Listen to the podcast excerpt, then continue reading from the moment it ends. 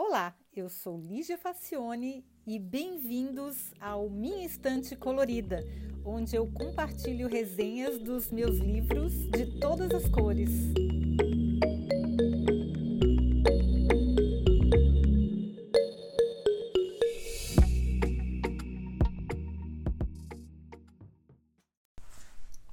Olá!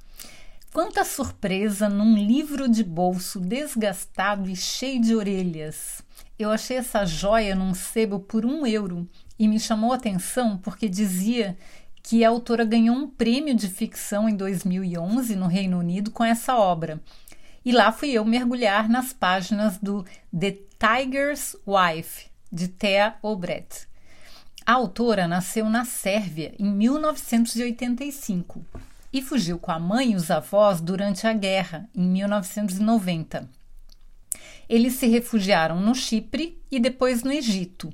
E em 1997, depois que a guerra acabou, aquela guerra que teve Croácia, Bósnia-Herzegovina, é, Montenegro, aquela região ali da, das Balcãs, que ficaram em guerra bastante tempo, né? Então, em 1997, os avós dela retornaram a Belgrado que é a capital da Sérvia, mas ela e a mãe decidiram ir viver nos Estados Unidos, onde elas estão até hoje.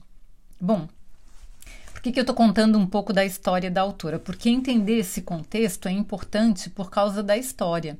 A protagonista é uma médica, Natália, que está indo com sua amiga de infância, Zora, também médica, aplicar vacinas em crianças num orfanato.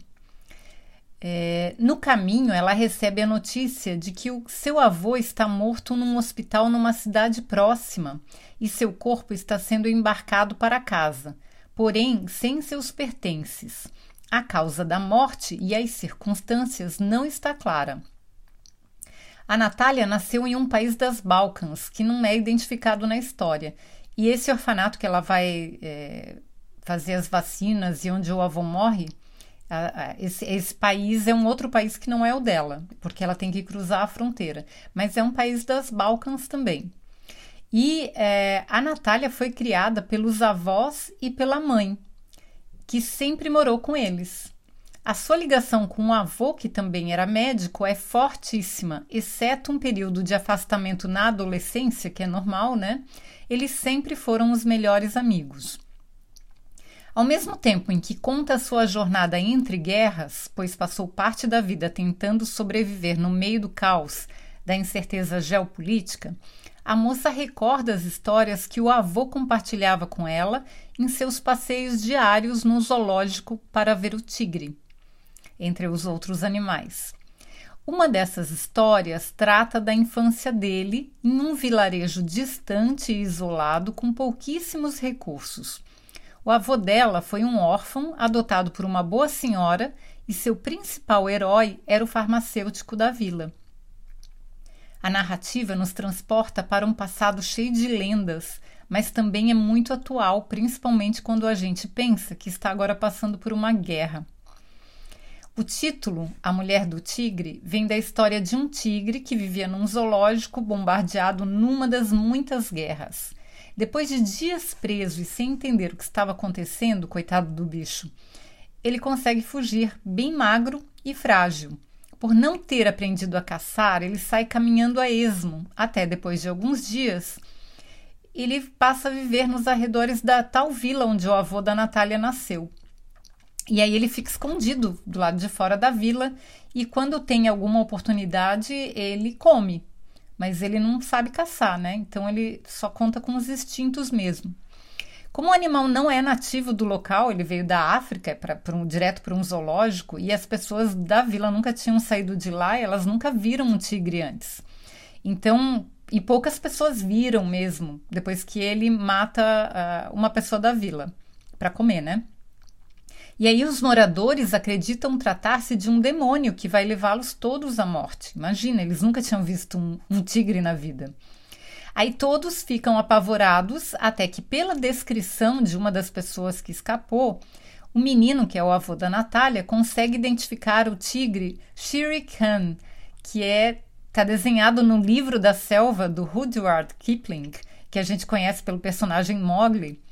E esse livrinho o menino ganhou do farmacêutico. Ele sempre carrega esse livrinho com ele. Depois de, depois de velho mesmo, depois de médico, o avô dela sempre carrega esse livrinho, onde tem esse desenho de um tigre que ajudou a, ao pessoal da vila a identificar que aquilo não era um demônio, aquilo era um animal que vivia numa selva distante.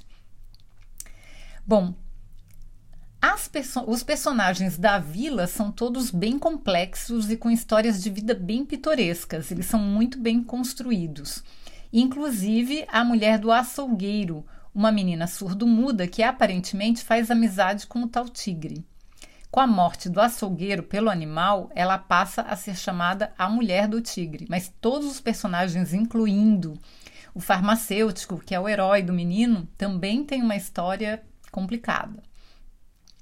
Tem também um personagem que permeia toda a história de vida do avô, que é um homem que nunca morre e nem envelhece.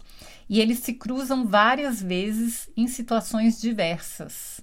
Como médicos, tanto a Natália como seu avô são bastante céticos com relação a mistérios. Mas o fantástico frequenta a trama com muita elegância, sempre mantendo um mistério interessante, a la Murakami. A própria autora diz que é uma fábula sobre a morte, já que os dois protagonistas, a Natália e o seu avô, são médicos. Olha, o livro não ganhou prêmios à toa, não, e a autora, apesar de muito jovem, é mais do que brilhante. Eu, aqui buscando o próximo livro dela, que se chama Inland, descobri que ele também já foi indicado a outro prêmio. Olha só que maravilha. Então, essa é uma daquelas obras que você se muda de alma e cuia para outro lugar no espaço-tempo e passa lá uns bons dias. Eu recomendo muito para quem está precisando de umas férias mentais. Muito, muito, muito bom e o melhor, tem em português e o preço tá bem bacana. Se você clicar lá no link minhainstantecolorida.com, lá vai ter o link para comprar direto esse livro aí. E eu, eu acredito que a maioria de vocês vai gostar, porque é muito, muito bem escrito e a história é muito envolvente. Eu gostei bastante. Espero que vocês também. Tchau e até o próximo episódio.